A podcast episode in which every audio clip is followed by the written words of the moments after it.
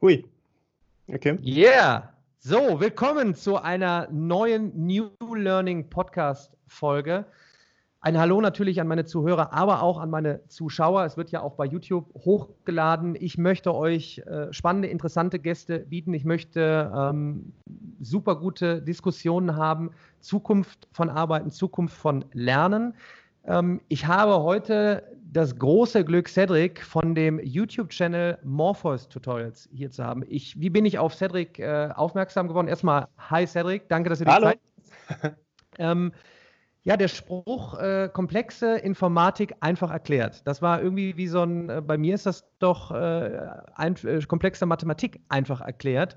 Äh, so kamen wir ins Gespräch, dann haben bei mir viele auch mal drunter gepostet, hör mal, willst du nicht mal was gemeinsam mit äh, Morpheus Tutorials machen? So kamen wir in Kontakt, jetzt sind wir da. Cedric, nochmal willkommen. Wie geht's dir in dieser Corona-Zeit? Hi, ja, vielen Dank. Ähm, mir geht's wunderbar. Ich hoffe, den meisten da draußen auch oder allen am besten da draußen auch. Ja, ähm, Komplexe Informatik einfach erklärt. Wie bist du darauf gekommen, einen, einen YouTube-Channel zu machen? Wann hast du begonnen? Das ist schon ein paar Jährchen länger her tatsächlich. Und eigentlich war ich am Anfang auch nicht in der Informatik drin. Das war noch vor meinem Studium. Mhm. Ich habe angefangen, als ich, äh, die ersten paar Videos bei mir sind Mathe-Videos und zwar ganz komische Mathe-Videos. Witzigerweise, ja, das war sogar mit Stimmverzerrer und allem drum und dran. So richtig die ersten furchtbaren Videos, die man sich auf gar keinen Fall angucken sollte. Und dann habe ich eben diese Videos hochgeladen, um ähm, meiner Nachhilfeschülerin damals in der Schule einfach ein paar Videos zu geben, weil ich fürs Ah. Studium weggezogen bin. Ja, Ach.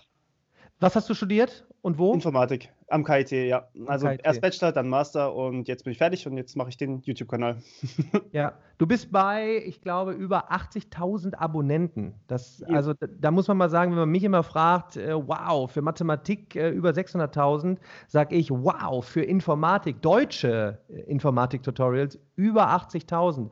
Äh, seit wann ist die Entwicklung ähm, mit den, mit den Userzahlen? Hast du da irgendwie, merkst du da irgendwas gerade jetzt in den letzten, ich sag mal, zwei, drei, vier Jahren, wo sich ja sehr, sehr viel tut im Bereich Ja. Informatik? Ja, also du hast, du hast wirklich so einen Trend gesehen. Es geht immer weiter nach oben. Und vor allem jetzt zu Corona-Zeiten ist der Hammer. Also bei mir sind tatsächlich jetzt irgendwie im letzten Monat über 3000 dazugekommen. Und es steigt einfach nur steil an. Ich habe irgendwie 30 Prozent mehr Aufrufe oder sowas, einfach nur wegen Corona-Zeiten, weil die Leute einfach zu Hause auch wirklich sich fortbilden wollen. Das ist was, was mich natürlich sehr freut. Also Ja. das ist ein guter Trend, muss man wirklich Ja. so sagen. Ist Ja. wahrscheinlich bei dir auch nicht anders. Ja, ich habe äh, ich hab natürlich viele Fragen äh, gleich. Ich habe äh, in meiner Community mal rumgefragt, hier sei nach draußen auch gesagt, Cedric und ich werden auf Dauer was auch immer äh, gemeinsam weiter angehen, denn wir hatten das gerade im Vorgespräch ganz kurz auch, ähm, da waren wir auf einem Nenner. Genauso wie es mir wichtig ist, natürlich nicht nur einfach rezeptartig äh, Mathematik äh, an den Mann zu bringen, sondern das Verständnis dahinter, ist es dein äh, Anliegen, die Informatik natürlich auch schmackhaft zu machen und dass Ja. wir beide auch zusehen, Mathe und Informatik in Kombination, ja, irgendwie so, ja, wie soll ich es nennen, cool machen, dass man wirklich sagt, hey, ich habe Bock drauf, denn da hatte ich letztens ein Interview mit Professor ähm, Dr. Stefan Wrobel, dem Leiter vom Fraunhofer IAS, der ja auch immer, wenn er über Informatik spricht, wie, wie interessant es sein kann, wie viel Spaß es machen kann. Und ich glaube, es ist ja immer noch gerade in der breiten Masse so, wenn man Mathematik oder Informatik hört, dann ist das irgendwie so, oh, die Nerds da irgendwie so, die da irgendwo Ja. in der Ecke sind und das ist nicht so. Vielleicht erstmal, ähm, bevor ich gleich auf die Fragen komme, die viel auch mit Jobzukunft zu tun haben, äh, viel mit, äh, was soll ich eigentlich machen, wie soll ich Informatik angehen. Ähm, Cedric, so von, von, von, von deiner Seite aus, was, was deckst du eigentlich ab? Die Informatik ist ja ein großes Gebiet. Hast du einen Also, Schwerpunkt? Informatik ist, kannst du dir so vorstellen, wie mittlerweile eigentlich Medizin, ja. Das ist so riesig, das ist einfach nicht Mhm. mehr unfassbar. Und ähm, ich habe in meinem Studium mich auf Cybersecurity, also für quasi so die breite Masse Hacker, ja, habe ich mich spezialisiert und Machine Learning. Und die beiden Themen habe ich natürlich auch hauptsächlich auf dem Kanal, aber ich habe halt auch sehr viel für Einsteiger, weil auf YouTube sind natürlich nicht nur die Profis unterwegs, sondern halt Mhm. auch Leute, junge Leute, die sich dafür interessieren. Das heißt, ich habe jetzt aktuell gerade eine Reihe zu Algorithmen drin. Das ist was, Mhm. das lernst du im Studium dann im ersten und zweiten Semester. Ich habe was zu Programmieren, Anfänger drin in allen möglichen Sprachen. Also da gibt es ja Python, da gibt es Java, da gibt es Kotlin, da gibt es einen Haufen Zeug und da eben auch dann die Einsteigervideos zu bieten, damit man auch einen kleinen Einblick in das Thema findet, was nicht direkt wirklich super komplex ist, wo man dann schon dafür studiert haben muss, sondern dass man auch wirklich von vorne anfangen kann. Also ich versuche so ein bisschen den Rundumschlag zu machen, aber ich habe natürlich auch meine Spezialgebiete, in denen ich mich besonders gut auskenne. Wobei die Grundlagen, da muss man sich als Informatiker natürlich immer auskennen. Und Hast glaub, du gerade ja. da gibt es auch eine riesen Überschneidung mit Mathe, weil du auch mhm. in den ersten paar Semestern in der Informatik natürlich, also bei mir war es zumindest so, hast du fast nur Mathe gehabt und halt ja. diese Grundlageninformatik. Ja, ja. ja. Ich komme direkt, äh, als ich von Programmiersprachen gehört habe, ähm, auf eine Frage, die hake ich hier direkt mal ab. Welche Programmiersprachen sollte man denn in 2020 erlernen, wenn jetzt da draußen einer ist und sich sagt, so, ich möchte jetzt anfangen? Oder gibt es da überhaupt, kann man, kann man das überhaupt so sagen? Also ich habe mich ja selber also, gefragt, äh, weil mein Portal mathefragen.de habe ich ja in Python entwickeln lassen. Ist es das jetzt? Äh, was aus deiner Also ich muss Seite tatsächlich aus? sagen, es gibt nicht die Sprache für mhm. alles.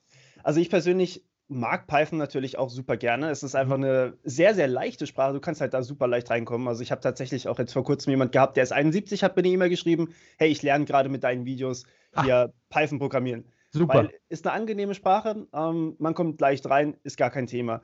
Aber wenn du dann in die Unternehmen schaust, die haben halt meistens Java. Mhm. Ähm, weil, ja, es ist halt einfach, Java ist für riesige Applikationen einfach wunderbar. Die haben mhm. eine super Objektorientierung drin. Ähm, und da ist dann halt natürlich einfach auch schon der Code da. Den muss man irgendwie natürlich erweitern. Ich meine, man möchte neue Features schreiben und nicht seine Anwendung komplett neu machen. Deswegen, wenn du in ein Unternehmen gehst, hast du halt meistens eher Java in der Hand. Ähm, Kotlin ist jetzt was, das hat sich aus der Java-Community quasi entwickelt. Mhm. Ähm, dort hast du dann quasi Java in modern und die sind beide kompatibel miteinander. Das heißt, du kannst Kotlin-Code schreiben in deine Java-Programme rein. Das ist halt super geil. Also, das ist schon wirklich praktisch, weil du hast natürlich auch einen Haufen Libraries, ähm, wo du dann gerne weiterverwenden möchtest. Also sowas wie zum Beispiel Minecraft, ja. Mhm. Minecraft wurde komplett mit Java, also die Libraries schreibst du alle in Java oder die Plugins schreibst du in Java und ähm, jetzt dazu sagen, man schreibt alles um, das funktioniert nicht. Deswegen Kotlin ist da eigentlich auch ganz angenehm. Und wenn man mit Web anfängt, dann muss man halt HTML, CSS, JavaScript, den ganzen Berg lernen. also ist es auch so ein bisschen, bisschen abhängig davon, wenn jetzt einer Was sagt, welche, welche, welche, welche, Programmiersprache sollte ich denn jetzt als erstes äh, erlernen? Dass man so ein bisschen reinschaut, wo, weil ich krieg, ich sage natürlich immer, auch in meinen Vorträgen, ihr müsst jetzt kein Coder werden oder Programmierer, aber es schadet eben nicht, die, die ich sag mal, so wie die Welt jetzt gerade spricht, das irgendwie auch zu verstehen. Ja. Da spielen natürlich Programmiersprachen eine Rolle. Und das wäre jetzt genau. wahrscheinlich genau. auch jetzt in der Corona- Zeit, wo wir jetzt sind, auch in, in der Nach-Corona-Phase. Wir wissen ja, in Schulen wird ja oft diskutiert, so jetzt führen wir Informatik ein, ja, und wir führen jetzt Programmiersprachen ein. Ja, aber wo fangen, wo fangen wir denn, äh, wo ja, fangen wir denn an? Äh, ich, ich, selber habe ja äh, ähm, eine Kooperation mit der Roberta-Initiative, wo man so ein bisschen hands-on auch erstmal anfangen kann mit Drag and ja. Drop, noch nicht direkt in den Quellcode äh, muss. Das finde ich sehr interessant. Ähm, aber nochmal jetzt die Quintessenz. Ähm, äh, es gibt jetzt nicht die eine Sprache, also, mit der wir anfangen müssen. Ich habe, ich bekomme die Frage natürlich auch regelmäßig ja. per Kommentar oder per E-Mail ja. gestellt und ich beantworte das meistens mit einer Gegenfrage. Was willst denn du tun? Wenn mhm. du also einen Allrounder möchtest, Python. Wenn du mhm. Webentwicklung möchtest, JavaScript beziehungsweise HTML, CSS, JavaScript. Und das ist eigentlich so das, was man jemanden, der nicht wirklich für einen gewissen Zweck das Ganze lernt und schon vorgegeben hat, was er lernt, dem empfehle ich meistens die zwei Sachen. Mhm. Und Weil jetzt gehen wir mal in die, Gehen wir mal in die Schule. Was, was würden wir Schulen, äh, was würdest du Schulen empfehlen? Python. Python, auf jeden Fall Python, ja. weil es ist super einfach. Äh, viele sagen, es hat nicht die schönste Syntax. Das finde ich persönlich anders. Mhm. Äh, ich, ich mag die Syntax. Das ist halt runtergebrochen auf das Essentielle. Und ähm, gerade wenn du in die Schulen reinguckst, dort hast du halt auch wirklich ähm, dieses algorithmische Denken, was immer wichtiger wird, was ja quasi eine Abwandlung von der Mathematik ist. Ja, Algorithmik ist ja eigentlich Punkt. Mathematik und dann noch ein Stückchen weiter sozusagen. Ähm, und gerade diese Algorithmik wird meistens in Pseudocode dargestellt, also zumindest was bei uns in der Uni so, das machen auch immer noch eigentlich die Vorlesungen so. Pseudocode ist kein echter Code, den kannst du quasi für jede Sprache nehmen und hin und her schubsen. Ähm, und Python sieht aus wie Pseudocode. Pseudocode ist quasi das einfachste, was du programmieren kannst, die einfachste Darstellung sozusagen. Und Python hat halt versucht, genau das zu machen. Deswegen empfehle ich meistens das. Lass mich bei dem wichtigen Thema äh, nochmal einhaken: ähm, Algorithmen. Algorithmen verstehen. Ja. Klingt jetzt wieder, klingt jetzt wieder nicht sexy und äh, ich gehe natürlich aus der Mathematik jetzt als erstes äh, ran, weil die meisten verbinden mit Algorithmus Gauss-Algorithmus. Ich musste furchtbare äh, Sachen und hoffentlich komme ich irgendwie auf das Ergebnis da unten und wenn nicht, ist falsch und blöd und dann fragen mich immer alle, ja, warum denn Algorithmen? Ich sage, im Grunde genommen musst du von A nach B kommen und da eine Lösung für finden und das wirst du im Leben immer brauchen, denn äh, die Zukunft sieht so aus, in immer kürzeren Zeitabständen passiert immer mehr und du musst irgendwie von A nach B kommen und dafür eine Lösung finden und äh, algorithmisches Denken in Schule einzuführen, das wird, glaube ich, äh, jetzt auch in den nächsten Jahren eine große Kunst. Ähm, und jetzt von deiner Seite raus, ähm, du hast gerade gesagt, das finde ich gut und deshalb möchte ich das auch immer wieder äh, forcieren und auch den Leuten dann eine Bühne geben, die dafür eben auch schon Material produzieren in Form von Videos. Wie führen wir das denn jetzt äh, konsequent und gut in Schule ein? Also eigentlich ist das gar nicht so komplex, wie man sich das vorstellt. Es hört sich zwar super unsexy an, wie mhm. du schon mhm. gesagt hast, aber eigentlich kann man wirklich alles als Algorithmus betrachten. Im mhm. Endeffekt hat jeder seinen, seinen Tagesrhythmus. Das ist mhm. auch ein Algorithmus, wenn man so möchte. Also man, man steht auf, man geht zur Schule, man kommt nach Hause, man macht Hausaufgaben, man geht schlafen. Da ist noch was dazwischen. Ich habe das jetzt mal runtergebrochen auf das Nötigste. Das sind quasi die, die Bausteine eines Algorithmus. Du hast da einfach nur eine Abfolge von, von wirklich Anforderungen oder von Dingen, die du halt tust. Und das ist eigentlich schon alles. Also meistens sind halt diese Anforderungen oder diese Dinge, die man tut, irgendwelche mathematischen Berechnungen, mhm. je nachdem, was du halt tust. Aber manchmal sind da auch so kleine coole Dinge dabei, wie zum Beispiel Sortieralgorithmen, die haben dann so, also klar, du kannst naiv sortieren, aber du kannst auch irgendwie cool sortieren und dann hast du plötzlich so, das funktioniert, das ist ja geil. Und das, das, ist halt das Faszinierende dabei. Jetzt ist mir in den letzten Wochen äh, eins, eins klar geworden. Ich habe mit vielen Schülerinnen und Schülern äh, auch äh, Kontakt äh, in dem Sinne gehabt, in Kommunikation, äh, Feedback bekommen über, über YouTube, ähm, über sonstige äh, soziale Netzwerke, habe Podcasts geführt. Da ist mir nochmal klar geworden, wir sind immer noch sehr Prüfung, was ist prüfungsrelevant nach mhm. dem Standard, wie wir ihn jetzt noch haben. Und wenn ich dann gesagt habe, ja, dann nutzt doch jetzt mal die Zeit von Corona, schaut euch doch mal äh, so, so ein bisschen was rund um Informatik an, ähm, vielleicht so maschinelles Lernen, Zukunft von Arbeit. Und dann war halt eigentlich immer die Reaktion, was, was soll ich damit, wofür brauche ich das? Und ich glaube, wir könnten jetzt wahrscheinlich das schönste Programm auch gemeinsam entwickeln für Algorithmen verstehen, mit Videos, mit anwendungsorientiert, kleine Roboter fahren lassen. Äh, man sieht, wenn man mal Kids äh, erlebt, die dann Roboter im Quadrat fahren lassen, wie man dann auf einmal Mathematik verbindet mit Robotik, äh, mit Informatik oben drüber. Aber ich glaube, wir müssen erstmal das Verständnis nach draußen bringen. Und du hattest ja auch gesagt, äh, neben Cyber Security auch ähm, maschinelles Lernen. Und da ist ja in den letzten Jahren eigentlich mit Deep, gerade mit Deep Learning eigentlich so unglaublich viel passiert. Ja, die, Dat die Daten, die wir sammeln, ähm, die Computer Power, die wir haben. Und jetzt brauchen wir halt auch Architekten, die da rangehen. Richtig. Ähm, äh, und entsprechend, äh, was machen wir jetzt mit den ganzen Daten? Ist ja jetzt nicht so, dass wir da einen, einen Algorithmus haben und schon brauchen wir alle nicht mehr zu arbeiten. Und vielleicht, dass wir da mal gerade so ein bisschen in die Tiefe gehen.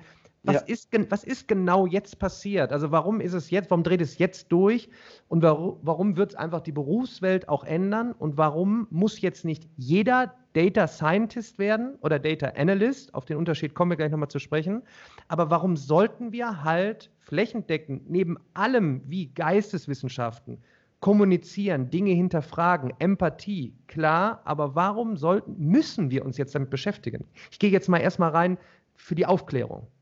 Okay, also für die Aufklärung würde ich erstmal sagen, du hast früher schon, also es gab früher schon diese Algorithmen und die ganze Mathematik dahinter. Ich glaube, das erste Paper war von 1900 irgendwas, mhm. also in den 50ern irgendwann. Ja. Und damals war halt einfach die Rechenleistung noch nicht da.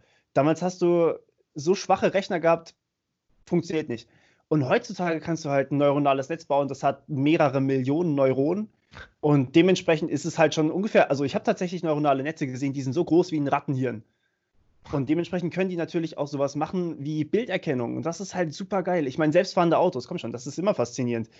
Ähm, aber dadurch, dass wir jetzt auch immer mehr anfangen, diese Daten zu sammeln, wird es halt auch, naja, wir müssen entweder verantwortungsvoll mit diesen Daten umgehen oder wir tun es nicht. Und da gibt es halt diese zwei Wege. Es ist schwierig zu sagen, was jetzt hier verantwortungsvoll ist und was nicht, aber sowas wie zum Beispiel, also ich meine, ich bin auch ein großer Vertreter von Ethik in der KI. Ja, ähm, super. Wenn du da auch jetzt hergehst und zum Beispiel dieses Problem betrachtest, selbstfahrende Autos schön und gut, aber selbstfahrende Autos sind deutlich schneller. Das heißt, du hast dann das Problem, ein Auto kann wirklich entscheiden, möchte ich jetzt die Oma umfahren oder möchte ich den Fahrer töten, indem ich das Auto gegen die Wand fahre? Mm. Und da kommst du in eine ganz andere Sparte. Da kommen jetzt auch wieder Philosophen ins Spiel, weil mm. niemand kann dir diese Frage äh, wirklich beantworten. Das ja. ist einfach, ja. das ist eine sehr schwere Frage. Und da gab es tatsächlich auch schon Studien, die gezeigt haben, selbst die Länder ticken unterschiedlich. In China wollte man eher ältere Men Menschen schützen. Während mhm. man jetzt in zum Beispiel Frankreich wollte man eher Frauen schützen und bei uns in Deutschland war es ungefähr gemischt. Also wir waren immer so mittendrin. Mhm. Um, und das liegt einfach so ein bisschen auch an der Kultur. Das ist eine super schwierige Frage und da gibt es kein richtig oder falsch.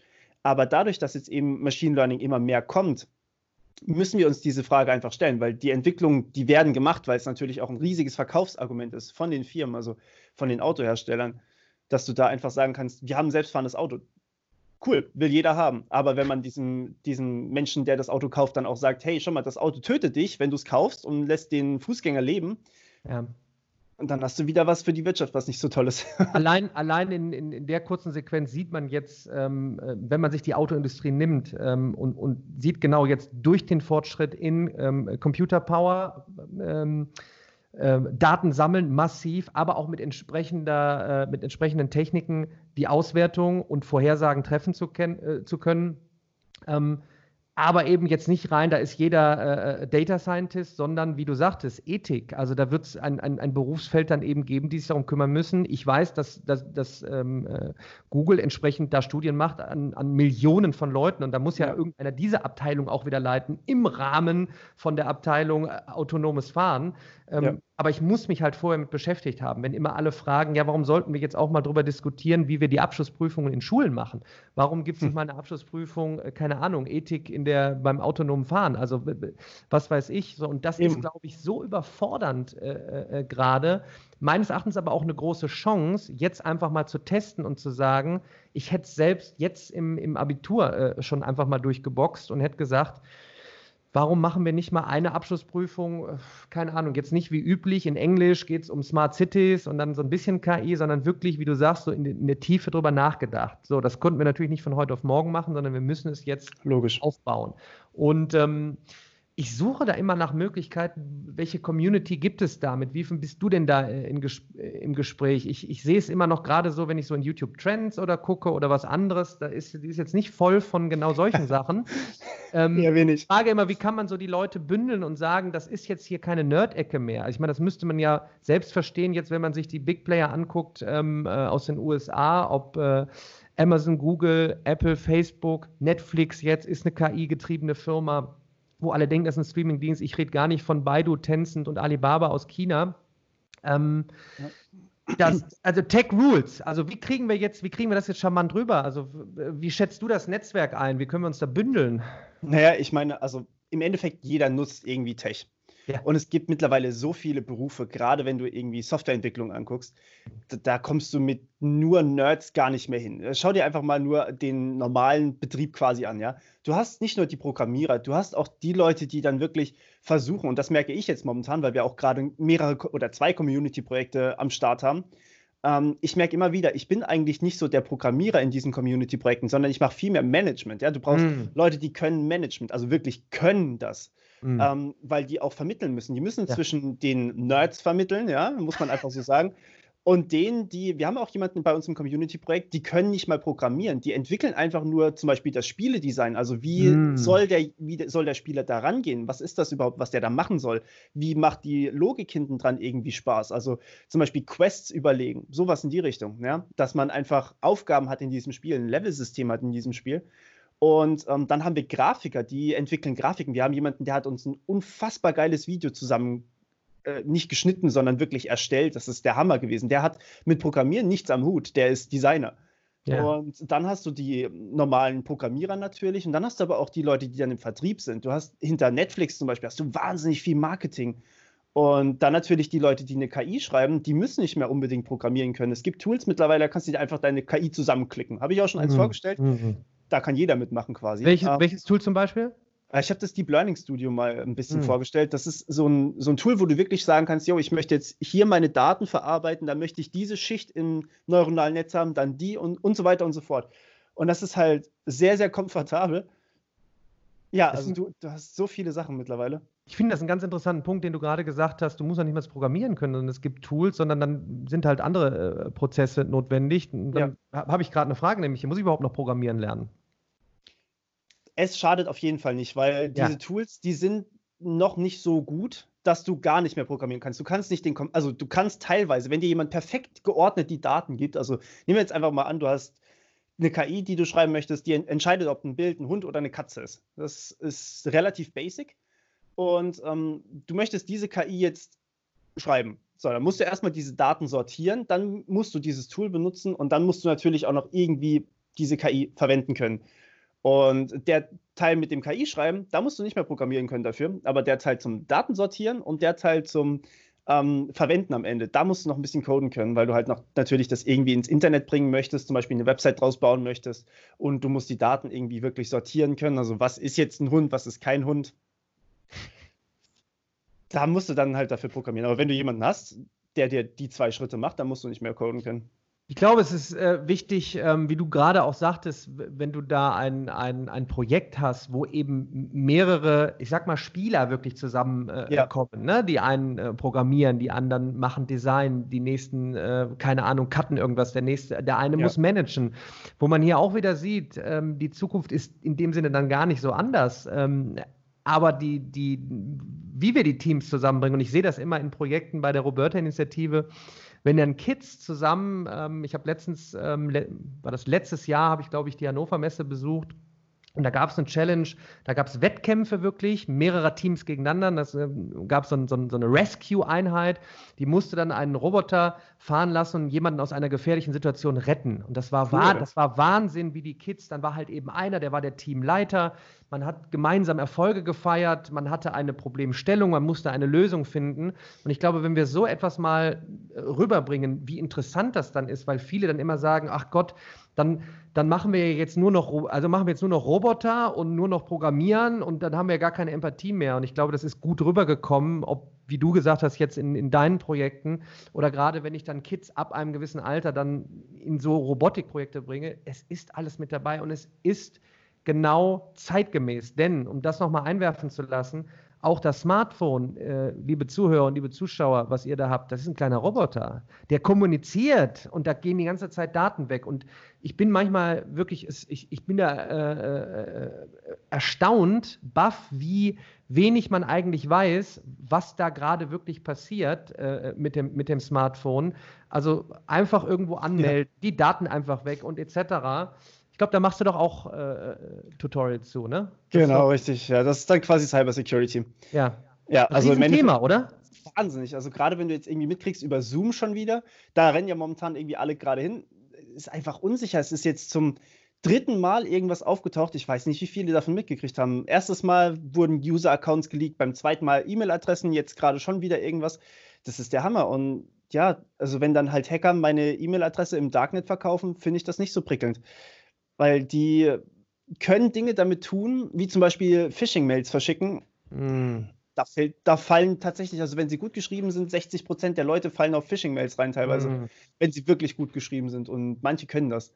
Falls einer, falls einer zuhört äh, und zuschaut, äh, worauf muss ich achten bei potenziellen Phishing-Mails? Woran erkenne ich das? Auf den Absender, auf jeden Fall auf den Absender und nicht nur auf den Namen des Absenders, sondern wirklich auf die E-Mail-Adresse wenn da drin steht, ähm, zum Beispiel paypal.com.xy.de, dann ist das nicht PayPal. ich bin da selber mal ähm, drauf reingefallen auf eine Phishing-Mail, da muss ich vielleicht auch mal ganz kurz drauf eingehen. Die war wirklich, wirklich gut geschrieben. Ich habe an diesem Tag habe ich ein Postpaket erwartet und dann kam an diesem Tag eine E-Mail-Adresse, äh, eine E-Mail von Post. Nee, Post. Post.xyz oder sowas. Also es war nicht post.de, ähm, und ja, ich dachte mir halt nicht wirklich was dabei, habe auf den Link geklickt, weil da war dann quasi dran gestanden, wann mein Paket eigentlich kommt. Und dann bin ich da auf so eine Seite gekommen, wo ich meine Adresse und meine Daten hätte eingeben müssen. Und dann habe ich nochmal drüber nachgedacht und dachte mir so, halt stopp, warum wollen die meine Daten haben? Wer, wer war das nochmal? Also warum wollen die zum Beispiel meinen Vornamen, meinen Nachnamen, meine E-Mail-Adresse haben? Die haben mir gerade eine E-Mail geschickt. Aber die sind teilweise wirklich gut gemacht und die, die ja. zu erkennen ist wirklich schwer. Finde ich ein sehr interessantes interessantes Thema gerade für ältere Leute, die jetzt ja. am, am, am, Netz sind, äh, mit Laptop unterwegs sind. Und wirklich, ich hatte jetzt auch welche äh, seitens YouTube, die waren so gut gemacht, auch vom Design her. Und manchmal ja. gehst du ja nicht oben in die Leiste und guckst dir die E-Mail-Adresse an, sondern das ist so, das ist wirklich so professionell designt und ja. dann wirklich immer so mit Angst gespielt. Ja, sie haben einen, einen Alarm, also ein, ein, ein ähm, einen Strike, äh, weil sie gegen irgendwelche Richtlinien, drücken Sie bitte schnell, und das ist ja das Schönste, drücken Sie bitte hier und dann bist du eigentlich schon, äh, dann bist du äh, schon dort, ja. In, in, in, in, Gefahr. Und das ist, glaube ich, so dieses Nachdenken wirklich genau darüber. Wir sind so druckbetankt von Informationen und schnell immer überall einfach drauf zu drücken. Ja.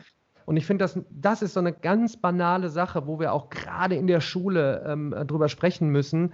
Äh, so Thema, ne, alle reden über Medienkompetenz ja. was da alles möglich ist, wie schnell ich dich eigentlich in deinem Phone äh, äh gehackt habe. Ja, das und das hört sich jetzt, ne, wie, wie, du sagtest, das hört sich jetzt so Hacker, das hört sich jetzt so ein bisschen nerdig wieder an. Mhm. Ein riesen, riesen, riesen, riesen Thema, ein wichtiges Thema, wo ich auch jetzt während des Gesprächs äh, nur noch mal äh, bekräftigen möchte, wie kriegen wir das auch eigentlich, äh, ob es ein Fach ist oder ob es permanent einfach in die Kommunikation eingebaut wird, dass du auch aus der Schule rausgehst und eben als mündiger Bürger weiß, was passiert, wenn ich hiermit hantiere, wenn ich mit meinem Laptop hantiere, weil it's all about data, das kriegen wir jetzt wohl nicht ja. mehr äh, weg. Das Internet wird wahrscheinlich auch stabil bleiben, so wie ich gehört habe. Also von daher, wenn mich immer alle fragen, Daniel, du in, in, deinem Buch, dann schreibst du vom New Learning Ökosystem und klar, online, offline, es wird ein Mix sein, Architektur muss sich ändern, aber gerade die Inhalte. Und ja. wenn jetzt wieder welche fragen, ja, wo sollen wir das denn alles reinpacken bei all dem, was wir schon haben, dann sage ich ja, dann verbindet es doch äh, gemeinsam, genau wie du gesagt hast. Dann machen wir ein Geschichtsprojekt, keine Ahnung, die Geschichte von Hecken, was auch immer. Why not? aber eben zeitgemäß, was jetzt gerade wichtig ist. So, jetzt will ich nicht äh, einen Monolog führen denn ich sehe jetzt gerade auch, wie real ist die Gefahr von Cyberattacks? Ist eine Frage aus der Community. Von meiner Seite aus, äh, Cedric, ich bin kein Coder, äh, mhm. äh, aber ich kann sagen, bei all dem, was ich höre, sie ist größer denn je.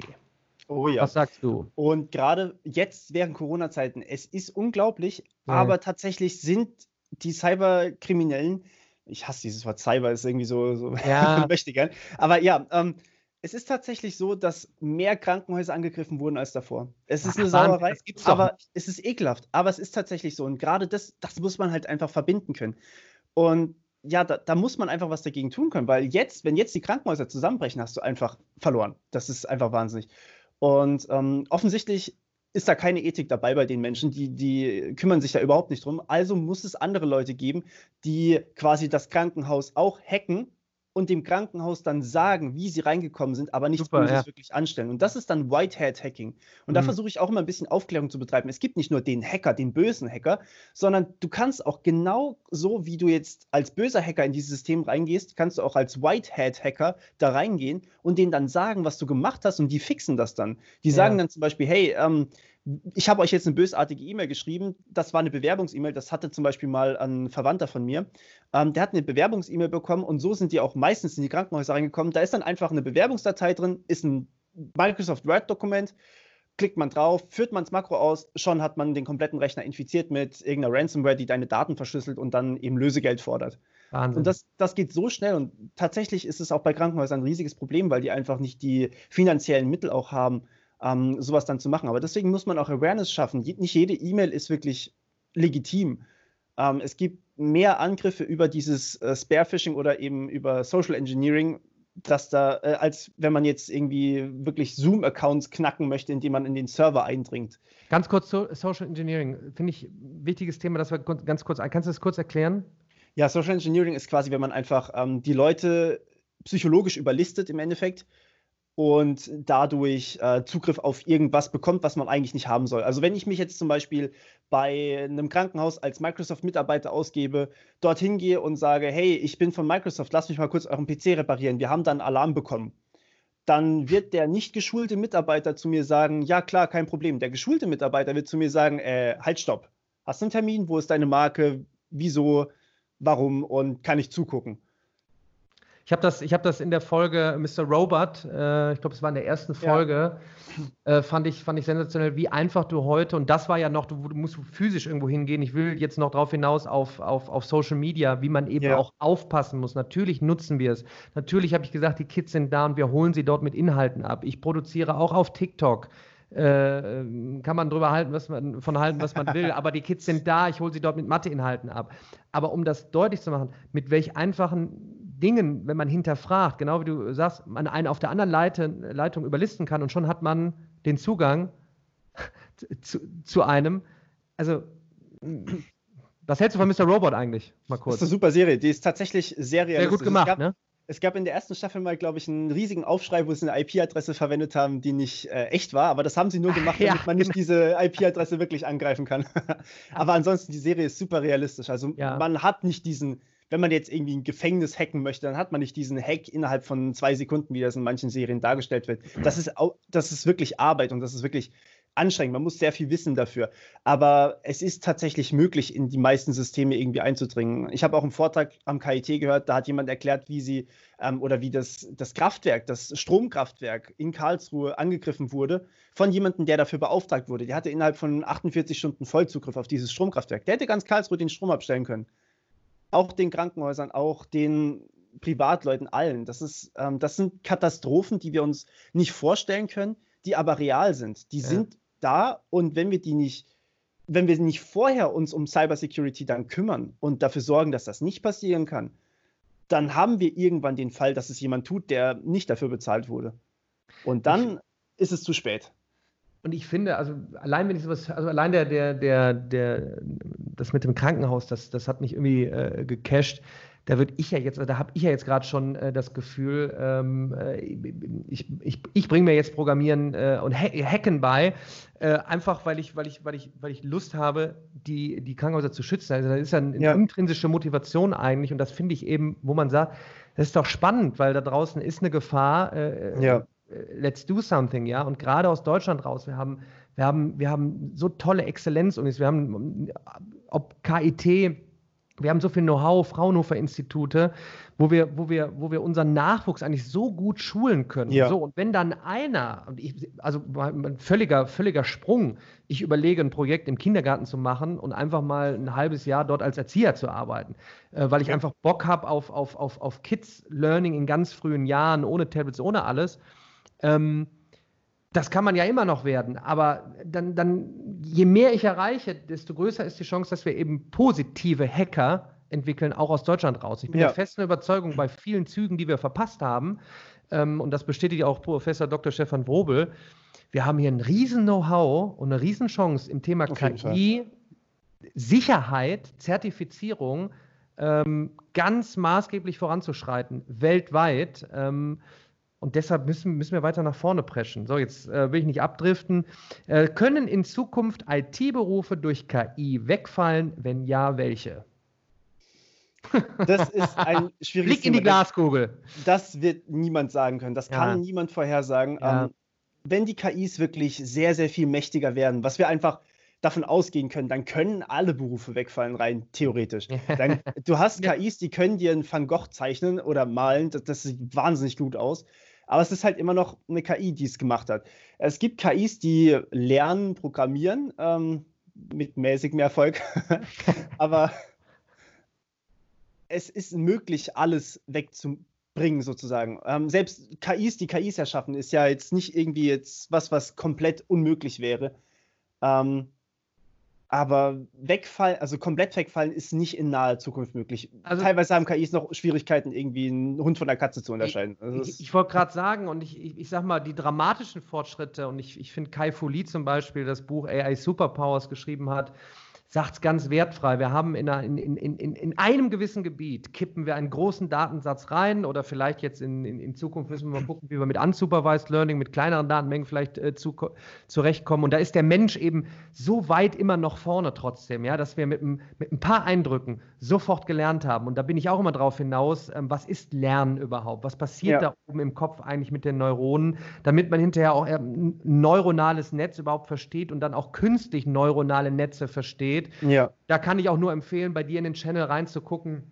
Ich habe es sanft probiert, die Mathematik dahinter äh, zu erklären. Ich habe es knallhart probiert.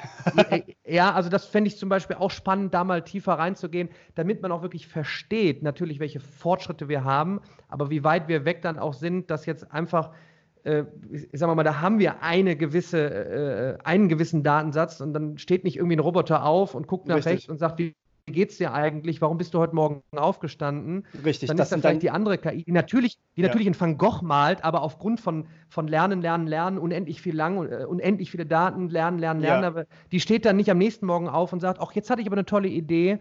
Ähm, ich habe da was, äh, ich habe mir was ausgedacht. Ich habe abstrakt gedacht und bin irgendwo. Es gibt andere, Ray Kurzweil, die äh, da anderer Meinung sind. Ja, ich glaube, keine Ahnung, 2050 äh, ist alles durch. Ähm, auch da rege ich zur Diskussion mit KI-Experten äh, an, dass wir wirklich verstehen, hey, und wir können am Ende des Tages nicht sagen, was ist in fünf und zehn Jahren.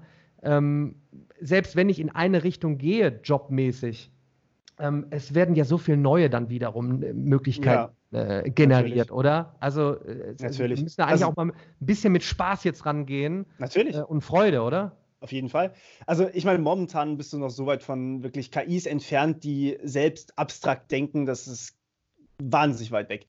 Ähm, man kann sich das wirklich so vorstellen wie ein Baby, das nichts sieht, außer wirklich diese Daten. Und es bekommt dann von außen gesagt, das ist ein Hund, das ist eine Katze, Hund, Katze. Und das Baby muss aber selbst verstehen, was dieses Hund oder Katze bedeutet. Es muss selbst erkennen, ah, okay, wenn es kleiner ist, ist es wahrscheinlich eher eine Katze. Wenn es größer ist, ist es wahrscheinlich eher ein Hund. Äh, wenn es flauschig, okay, das kann man nicht wirklich sagen, aber wenn es, keine Ahnung, gelbe Augen hat, dann ist es vielleicht eher eine Katze. Solche, solche Merkmale muss die KI wirklich selbst für sich lernen. Und das völlig ohne Kontext. Und gerade dieser Kontext, der fehlt, das ist halt das große Problem. Du hast null irgendwie außerhalb von, diesem, von dieser KI Wissen. Null außerhalb von dem, was es wirklich gelernt hat. Das heißt, du kannst auch nicht einfach hergehen und sagen, hey, schau mal, das ist jetzt ein Pferd, obwohl du noch nie ein Pferd gesehen hast. Ein Baby würde dich auch fragen, was ist das da drüben? Ist das ein Hund? um, um kurz nochmal in der Tiefe äh, zu bleiben, ähm, äh, runtergebrochen, Informatik, maschinelles Lernen, es gibt verschiedene Ansätze. Ähm, Deep Learning war lange Zeit eben ist eben nicht durchgebrochen. Geoffrey ja. Hinton, irgendwie so einer der Godfathers auf, auf, äh, auf äh, Deep Learning, hat, glaube ich, seit 30 Jahren darüber gesprochen. Ihm war immer klar, dass es, dass es so wird. Jetzt ist es äh, passiert. Es gibt ja nicht nur Deep Learning, es gibt ja noch andere Sachen. Ja. Es gibt ja, ja noch Support Vector Machines. Äh, ja. K-Nearest Neighbors, du, du wirst es noch, noch besser äh, äh, kennen. Reinforcement Learning ist auch ein Riesenthema. Ich, genau, ich beschäftige mich jetzt grob schon mal äh, damit, um es auch zu verstehen, weil ja. ich gerade in diese Richtung im Lernbereich gehen möchte, zu verstehen, wie werden Daten analysiert, was, wie kann ich andocken, ähm, wie, wie sieht das da gerade aus so in, in, im Bereich maschinelles Lernen? Wenn jetzt einer fragt, soll, soll ich jetzt mich nur mit Deep Learning beschäftigen, äh, womit genau?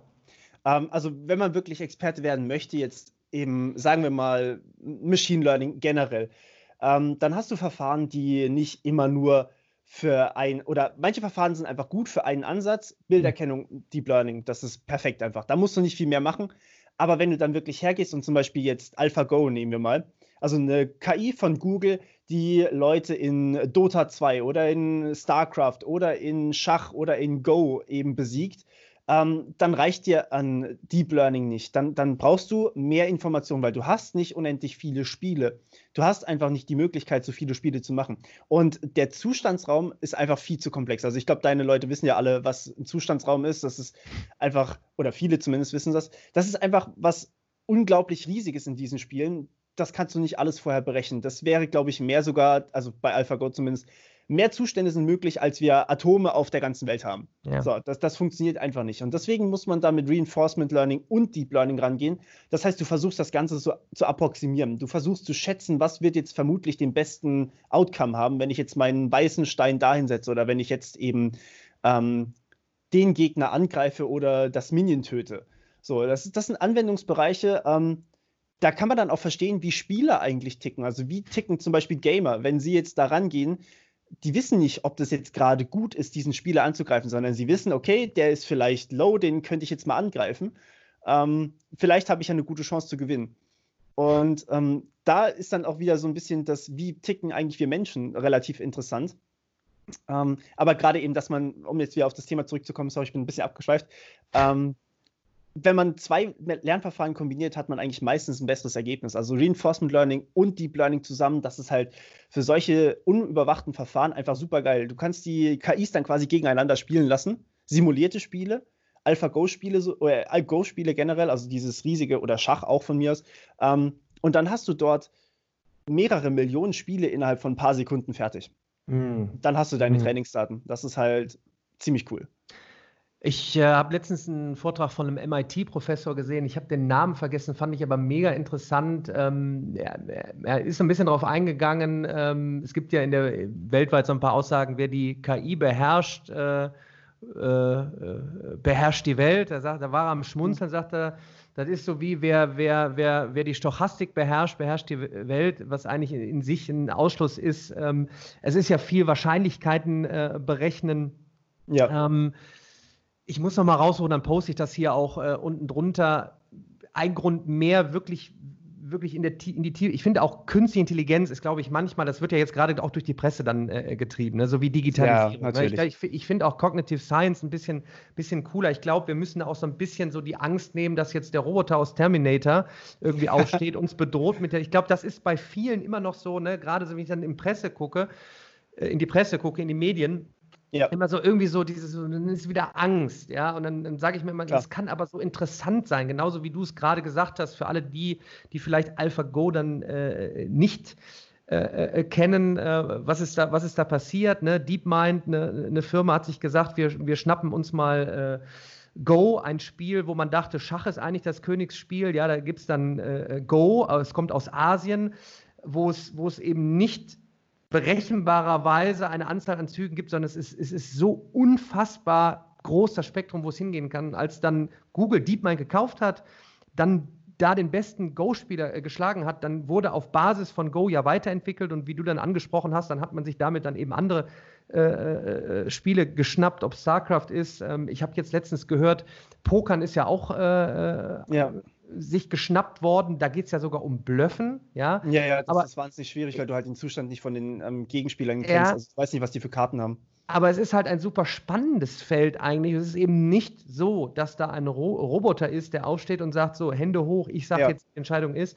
Trotzdem die Ermahnung, wir müssen uns halt äh, drum kümmern. Wir müssen Richtig. Ethik, auch Ethik in der Robotik äh, äh, ja. diskutieren. Was ist mit Drohnen? Wie werden Kriege geführt? Das will ich jetzt gar, da will ich jetzt gar nicht ausschweifen, sondern möchte nur anregen dazu, dass es eben wichtig ist, darüber äh, aufzuklären. Ich, ähm, ja. ich habe jetzt hier noch stehen Unterschied zwischen Data Analyst und Data Scientist. Also die grobe Version ist, der Scientist verdient mehr Geld. Ja, ist das so? Glaube ich. Ich habe ähm. letztens, ich habe, glaube ich, letztens habe ich mal so, so, weil ich die Fragen auch öfters immer, immer habe. Ne? Also Analyse versus wirklich der, der Scientist. Ne? Der Scientist ist für mich immer noch der, der wirklich so vielleicht nach oben drüber schwebt. Vielleicht sagst du jetzt, Moment. Also, also ich habe das Ganze ungefähr so verstanden. Immer ähm, der Analyst ist tatsächlich der, der einfach die Daten analysiert. Ja? Während der Scientist ist der, der alles macht. Der macht ja. halt Datenbeschaffung, Datenanalyse, Datenspeichern, äh, vielleicht KI, vielleicht macht er noch am Ende dann mhm. irgendwie eine mhm. Auswertung davon. Ähm, aber im Endeffekt ist der Analyst auch ein Data Scientist. Ja. Also zumindest nach meinem Verständnis mhm. ist quasi der Data Scientist so eine Überkategorie von dem Data Analysten. Weil da eigentlich alles reinfällt. Also Science ist ja, ist ja weit gefasst. Da fällt auch ja. um, definitiv Wahrscheinlichkeiten rein. Ja. Oder Statistik. Ähm, hast du äh, natürlich neben fantastischen Tutorials, äh, äh, die es gibt, hast du Buchempfehlungen? Werde ich öfters natürlich in Mathe gefragt. Ich bin natürlich immer von Mathe, gebe ich immer das Mathe-Gen von Keith Devlin. Für mich ein, ein, ein, eines der magischsten Bücher rund um den Mythos, äh, nicht jeder kann Mathe. Na, doch, es ist, wenn man es in der Tiefe versteht, Strukturen und Muster erkennen, super beschrieben, wie man rangehen kann, wie man Unterricht neu aufstellen kann. Hast du irgendwie aus der Informatik äh, irgendwie ein also gerade in der Informatik gibt es halt so viele Bücher, da ja. kannst du da kannst du nehmen, was du möchtest. Viele fragen mich auch immer, hast du vielleicht ein deutsches Buch? Mhm. Ähm, und da, also gerade weil es eben, weil viele oder eigentlich alle aus meiner Community sprechen Deutsch. Mhm. Ähm, und da ist dann natürlich immer das Problem, die ganzen Informatikbücher sind häufig auf Englisch. Das versuche ich mhm. ja so ein bisschen auch zu countern mit meinen deutschen Videos. Ähm, aber wo ich ein Buch empfehlen kann, ist IT-Sicherheit. Äh, da gibt es ein Buch, das nennt sich IT-Sicherheit, ist von Claudia Eckert. Die ist Professorin in München. Und das Buch fasst eigentlich so ziemlich jedes Gebiet der IT-Security zumindest mhm. mal an und geht da auch rein ein bisschen in die Materie, natürlich nicht so tief, aber es ist auch ein riesen fetter Schinken, weil einfach die IT-Security, das, das kann man sich so gar nicht vorstellen. Aber in IT-Security gehört nicht nur ein Feld rein, sondern ja, es ist einfach so umfangreich und da wird eben mal alles aufgeklärt, was es überhaupt für Felder gibt und was man da alles überhaupt lernen muss, um da überhaupt reinzukommen. Ähm, ja, also das Buch kann ich definitiv empfehlen, wenn jemand mit Programmieren anfangen möchte. Sucht euch ein Buch aus. Es gibt viel zu viele. Ähm, und also als dass man alle gelesen haben könnte. Ich selber habe tatsächlich ähm, einfach mit Online-Quellen gelernt. Da braucht ja. man gar kein Buch dazu, weil es auch wirklich so viele Websites gibt, ähm, Videos im Internet gibt, wie zum Beispiel meine, wo du dann einfach hergehen kannst und kannst dir die Videos angucken, machst die Quellen nach und dann ja, bist du drin. Wenn, wenn Unternehmer äh, zuhören, natürlich ein riesen, riesen, riesen, riesen, riesen Thema, ähm, gerade unser Mittelstand, der so fantastische, fantastische Datensätze hat. Ähm, ich, denke mal, warum sie anfangen sollten, äh, jetzt neue Wege zu gehen, sollte klar sein, warum sie darüber nachdenken sollten, was kann ich jetzt mit meinem hohen Datenschatz machen, an denen eben die großen Tech-Konzerne in so spezieller Weise, gerade auch in, im, im Maschinenbau, nicht rankommen. So, wie fangen, wie fangen die jetzt an? Ähm, die, bevor wir jetzt wieder die nächsten Design Thinking Days machen und die ganzen Tafeln voll haben, sondern direkt ran. Wen sollten die sich reinholen? Ein Data Scientist, wo rufen die an? Wie, wie setzen die um? Was würdest du denen empfehlen? Wenn du wirklich von vorne anfängst?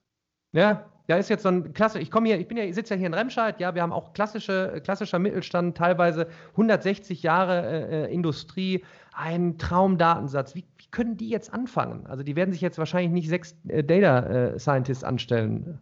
Aber einer reicht doch. Ja. Einfach ein Data Scientist und der guckt sich dann mal die Daten an, mhm. überlegt sich, hm, was haben wir da? Haben wir vielleicht, ich nehme jetzt einfach mal Beispiel Autoindustrie, ja. Mhm. Ähm, da hast du dann eine riesige Manufaktur und dort hast du dann auch wirklich Kameras, die zum Beispiel Bilder schießen von Schweißnähten, die von Robotern einfach im normalen Durchgang immer gleich gezogen werden. So, Roboter machen aber hin und wieder mal Fehler. Also, was, was könnte man machen? Naja, man stellt da Kameras hin und lässt jemand überwachen, ob das Ding funktioniert. Und das ist was, das kannst du super automatisieren. Ähm, da kannst du einfach diese Bilder nehmen von diesen Schweißnähten, schreibst dafür eine KI, ob die jetzt gut sind oder ob die nicht gut sind. Da muss dann halt tatsächlich jemand hergehen und diese Daten labeln. Ja, ähm, das heißt, äh, quasi sagen, das ist eine gute Schweißnaht, das ist eine schlechte Schweißnaht, kann man ja machen mit den vorhandenen Leuten und dann kommt einfach der Data Scientist und sagt, okay, ich schreibe euch dafür eine KI. Hm. Prozess automatisiert. Schon geht's ja. schneller. Ja. Und dann sind die Leute, die vorher einfach nur da saßen und sich stumpf ein Bild nach dem anderen angeguckt haben, haben einfach jetzt Kapazitäten, was anderes, was Besseres zu machen und können dann anders irgendwie den Prozess verbessern. Was hältst du von ähm, eine Stufe vorher noch, weil ich, ich weiß jetzt ganz genau, was manche sagen werden. Wow, 150.000 Euro im Jahr für einen Data Scientist. Mm. Und jetzt Thema TensorFlow, Scikit-Learn, Keras. Also jetzt haben wir ja mittlerweile schon Möglichkeiten, vielleicht TensorFlow, vielleicht den meisten, vielleicht geläufig von, von Google in-house. PyTorch.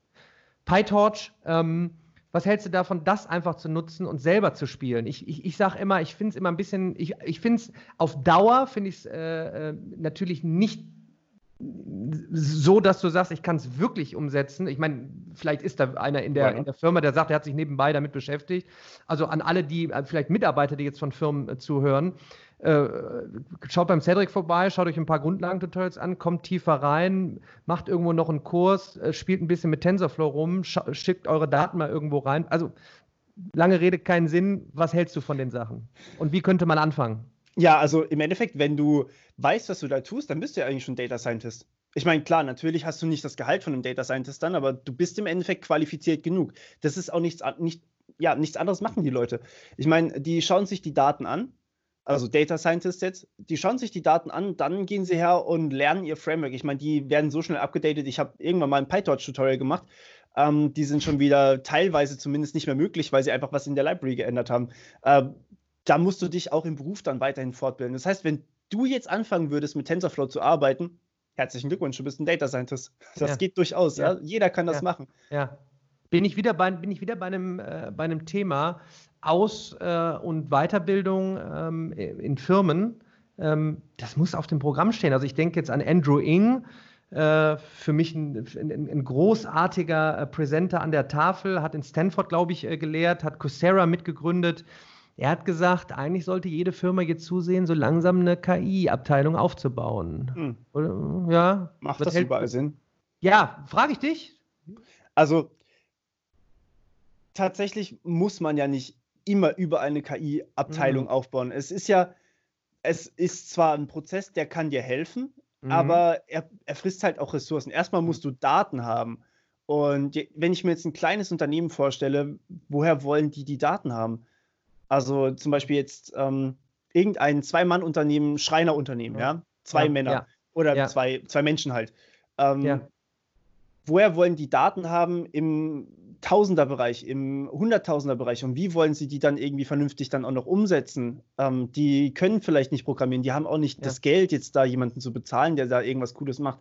Und dann wäre es vielleicht einfach besser, wenn es wirklich eine neue Firma gäbe, ein neues Startup-Unternehmen, auch gerne aus Deutschland mal, mhm. ähm, dass da einfach jemand sich zusammen setzt mit, mit ein paar Freunden, mit ein paar Kollegen und sagt, so, und wir können jetzt, wir machen hier ein bisschen was mit Data Science, wir sammeln Daten von Schreinerunternehmen und die Schreinerunternehmen mhm. werden dann von mir aus einfach mhm. dadurch mit einem besseren Workflow belohnt, wenn sie ihre Daten da hochladen. Also quasi einfach ähm, Zusammenarbeit, ja. Die liefern ihre Daten, dafür dürfen sie die KI frei mitbenutzen. Und sehr, schon, hast, schon hast du einen automatisierten Workflow oder einen besseren Workflow einfach. Sehr interessante Geschichte, ähm, auch wieder zum Thema, warum wir unsere Jugend äh, dahingehend fit machen sollten. Jetzt das Thema, das ganze Thema, da bin ich ja auch als Botschafter äh, für, äh, für Jugend gründet mit dabei, dass jetzt nicht jeder unbedingt gründen muss, sondern Fähigkeiten erlernt, wie ein Startup zu fungieren. Aber ob das jetzt in einem Konzern ist, in einer eigenen Startup-Abteilung oder vielleicht dann doch ein Startup, aber genau wie du sagst, dass sich darum kümmert, solchen Betrieben Kleinstunternehmen zu helfen, bevor jetzt jeder überlegt in den nächsten Jahren, wenn, die, wenn, wenn man dann in den Medien wieder liest, KI, KI, KI, jeder muss jetzt KI machen. Oh Gott, was mache ich? Ich habe hier, ich bin im Handwerk, ja, ich habe, ich weiß, was ich mache. Oh, dann gibt es aber ein Startup und kann ich voll unterstützen, gerne aus Deutschland, äh, dass wir die auch fördern. Äh, und da haben wir, glaube ich, eine Riesenchance, die wir dann auf unseren Mittelstand loslassen äh, und dann die Startups fördern. Und vielleicht können wir mal aus Deutschland heraus da wirklich äh, keine Ahnung, äh, irgendwie die neue Flanke sein in dem Bereich. Also finde ich, find ich einen guten, guten Einwurf. Machst du Projekte vor Ort, Cedric? Äh, teilweise. Ähm, also ich habe zum Beispiel mal jemanden beraten, der was mit KI und Machine Learning gemacht hat. Ähm, das fand ich ein wahnsinnig spannendes Projekt. Das hat sehr, sehr viel Spaß gemacht. Ähm, aber ja, also meistens oder momentan konzentriere ich mich eigentlich auf die Wissensvermittlung.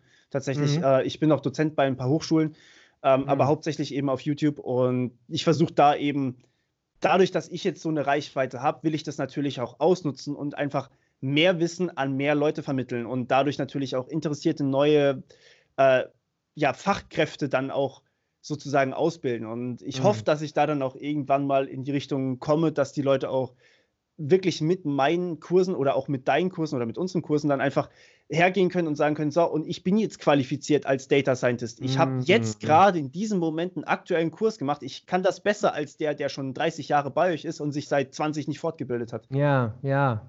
Thema, lebenslang, Thema lebenslanges Lernen, was heute genau. rausgekommen ja. ist, wie du sagtest, Du hast, du weißt, du hast gerade was gemacht, ja, und ähm, wie ich sagte, ne, Thema exponentielles Wachstum, was ich immer wieder bekräftige, dass das ja. Grundwesen von exponentiellem Wachstum ab einem gewissen Zeitpunkt, ja, wie ich, dann geht die Luzi ab. Und das ist ja genau der Punkt, oh, an dem wir dann gedanklich nicht mehr mitkommen, weil wir linear getrieben sind und dann in so kurzen Zeitabständen auf einmal so viel passiert und wir einfach da am Ball bleiben müssen. Und das wird die Zukunft äh, vom, von Lernen und Lehren verändern. Genau wie du sagst, ne? wenn ich jetzt ja. hier einen schönen Abschluss habe, ja, da kann ich mich dann in zehn Jahren nicht mehr drauf ausruhen, äh, sondern ich richtig. muss permanent am Ball, Ball, bleiben. Und da spielen Online-Lernmöglichkeiten äh, eben eine, eine, eine große Rolle. Richtig, genau. Ähm, das kann man auch relativ gut, glaube ich, an deinen oder an unseren Videos oder an den Kanälen ja. ähm, mal zeigen, weil wenn, wenn jetzt einer sich ein Video anguckt, der schickt das einfach seinen Freunden. Also sagen wir einfach mal nur zwei Freunden. Und die finden es beide cool und schicken das wieder an zwei Freunde. Und schon hat man äh, immer mehr und immer mehr. Und das ist quasi dieses exponentielle Wachstum, was man sich so irgendwie schwer vorstellen kann, aber was so real ist wie noch nie zuvor. Und ja. deswegen sind auch Online-Videos einfach eine viel bessere Plattform, als wenn jetzt da vorne ein Dozent steht und jedes Jahr einfach immer wieder dasselbe Thema von vorne bis hinten durchgeht. Der könnte zum Beispiel ja. einfach viel besser seine Zeit nutzen und einfach nur mit einer Handvoll Studenten arbeiten und dort dann wirklich sein, sein Expertenwissen in einem gewissen Fachgebiet oder einfach Übungen machen. All diese Dinge kann, kann, können so viel besser genutzt werden, aber jedes Mal immer dasselbe zu wiederholen, ist jetzt nicht so skalierend. Sehr, sehr guter Punkt zum Thema Zukunft äh, der, der Lehre auch. Ähm, ich meine, jetzt sind wir, jetzt müssen wir auf einmal, ja, jetzt, jetzt auf können einmal, wir gerade äh, äh, nicht anders. Aber genau die Sache, wir wollen ja gar nicht die Vorortphase abschaffen, äh, was ich Nein, immer wieder, äh, äh, wo ich immer wieder die Flanke hochhalte. Nur wir müssen darüber nachdenken, wie wir sie neu gestalten können, nämlich zukunftsorientiert. Genau wie Ja. du es gerade gesagt hast, nicht mehr einer. Einer kommt raus, zwei Stunden, Tafel voll, Tafel voll, Tafel voll, tschüss, bis nächste Woche Ja, sondern wie kriegen wir es hin? Es ist ja oft mit Flip Classroom, Inverted Classroom probiert worden. Aber dieser Mythos, guckt euch mal alles an, wir treffen uns dann äh, nächste Woche, sondern wie hat man auch wirklich einen guten Ablauf? Wie ist ein Online-Kurs Ja. gestaltet? Auch da werden wir jetzt in den nächsten Jahren drüber nachdenken müssen. Wie kriegst du etwas immer wieder up to date? Wie kannst du immer wieder sagen, wie du sagtest, Data Scientist heute wird in fünf Jahren wieder ganz anders aussehen? Was passiert in der Zeit? Wie kommen wir vor Ort zusammen? In, in, in welcher Form? Kleinere Gruppen, projektorientiert, äh, anwendungsorientiert. Es ist ja auch für einen für Dozent, ist es ja auch jetzt, sagen wir mal, ich weiß das von, von Professor Lovischach, der das, äh, oder auch äh, Christian Spannagel, äh, der, die das probiert haben. Das ist ja auch echte Arbeit. Ja, äh, jetzt, wenn ich natürlich. vor Ort bin und muss, je, ne, es war immer auch schön, ne, an der Tafel und einfach mein Ding runter und dann bis nächste Woche jetzt, jetzt aktiv drauf eingehen. Ich glaube, hier kommen auch äh, immer, hier ist Zukunft, Jobs, Lehrer, Professoren, Dozenten. Weil dafür brauchen wir Menschen, die vor Ja. Ort dann eben genau darauf eingehen. Und ähm, deshalb vielleicht, keine Ahnung, mir kommen wieder so ein paar Gedanken. Ja, Dozentenvermittlung, vielleicht äh, für die Leute jetzt fragen, was machen denn Cedric und Daniel auf Dauer? Also äh, mir sind schon wieder einige Sachen gekommen. Ich möchte noch, ich möchte noch eine, ich möchte noch eine Sache machen, weil die interessiert mich jetzt wiederum brennend.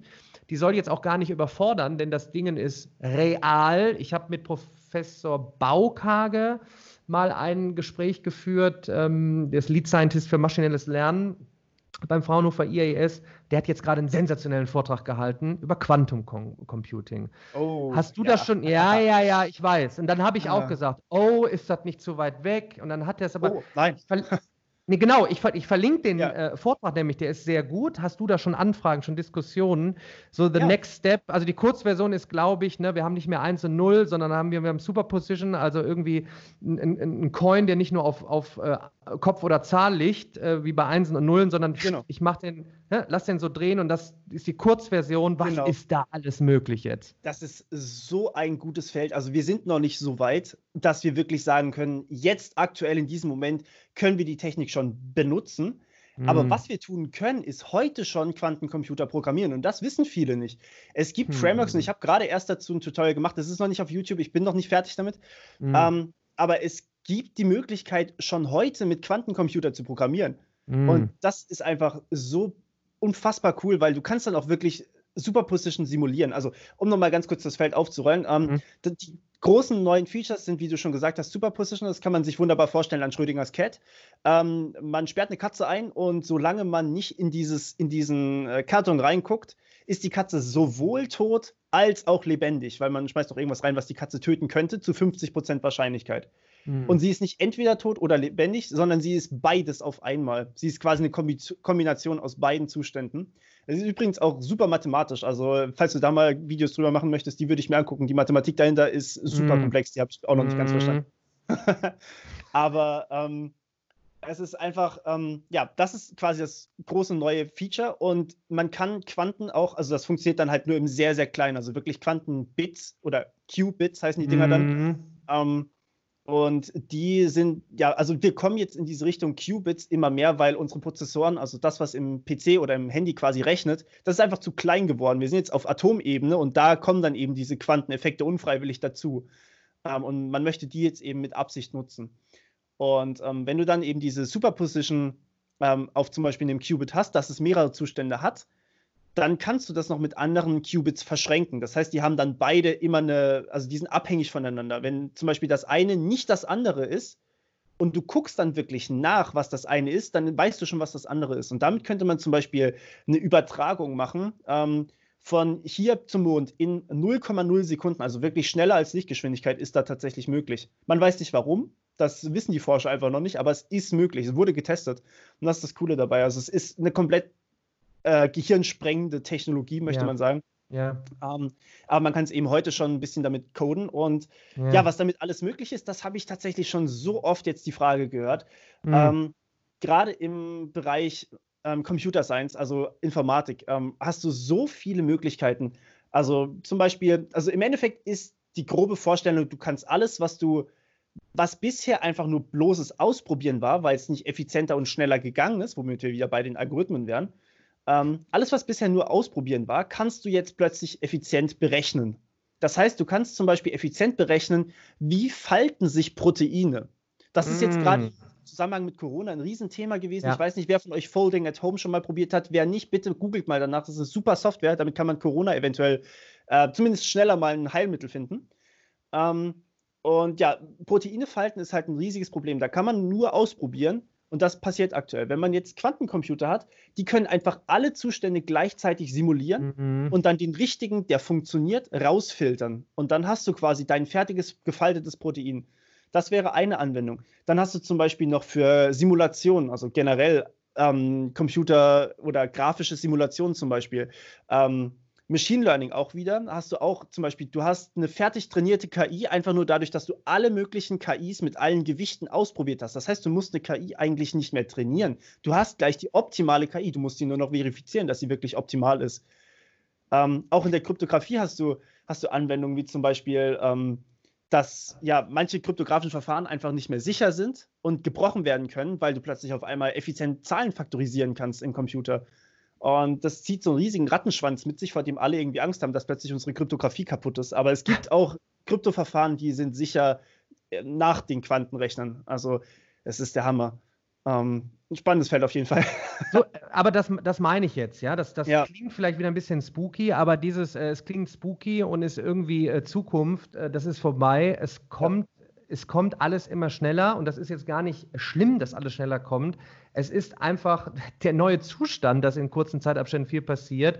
Ja. Und deshalb ist meines Erachtens ja auch Verstehen eben so viel, so, so, so, so wichtig. Ja? Also ja. Verstehen geht nicht ohne Lernen. Wir müssen lernen, aber wir müssen auch die, die, die Prozesse des Verstehens äh, erstmal, glaube ich, erläutern. Ich kann da immer nur darauf hinweisen, ich lese gerade ein Buch, Verstehen ist das neue Lernen. Äh, mit dem Autor möchte ich auch einen Podcast führen, der super, ja. super, super gut erklärt, ähm, äh, wie, das überhaupt hier oben funktioniert, ähm, mit, mit, mit sehr einfachen Beispielen und wo meines Erachtens äh, die Informatik auch eine große Rolle spielen wird, neben der Mathematik. Ähm, und ich glaube, wir haben heute viel, viel deutlich gemacht. Ich mache zum Ende raus noch einen, zwei Sachen.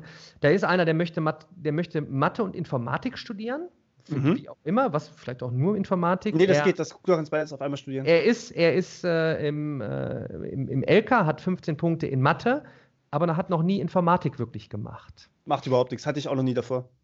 Völlig egal, mach das auf ja, jeden Fall. Raus, rein, rein, los. Ja, auf jeden Fall. Alles da. Also, ja. Du musst dich programmieren können fürs Studium. Habe ich auch nicht wirklich davor gemacht. Ähm, ich habe davor Berührungspunkte mit Programmieren gehabt, aber die Berührungspunkte, die werden dir in den ersten zwei, drei Vorlesungen werden die dir erklärt und du musst dafür nicht programmieren können.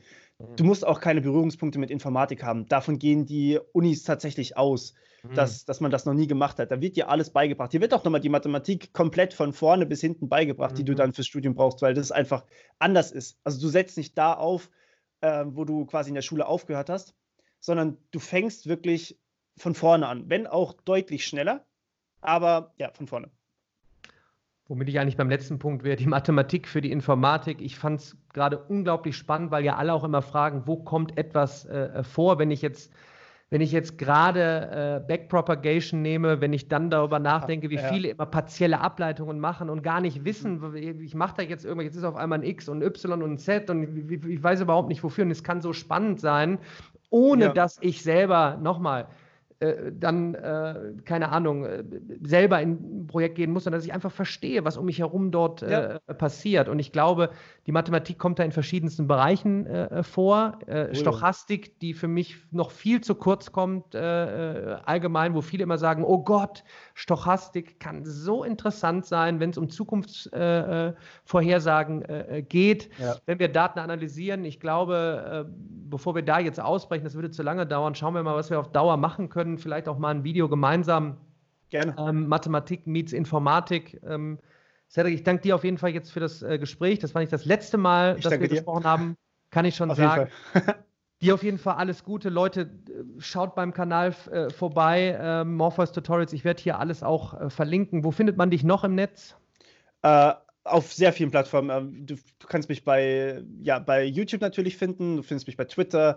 Ähm, genau, Webseite sowieso. Also ein Haufen verschiedene Plattformen. Ähm, das sind, glaube ich, so die wichtigsten. Alle anderen sind in den Videobeschreibungen dann verlinkt.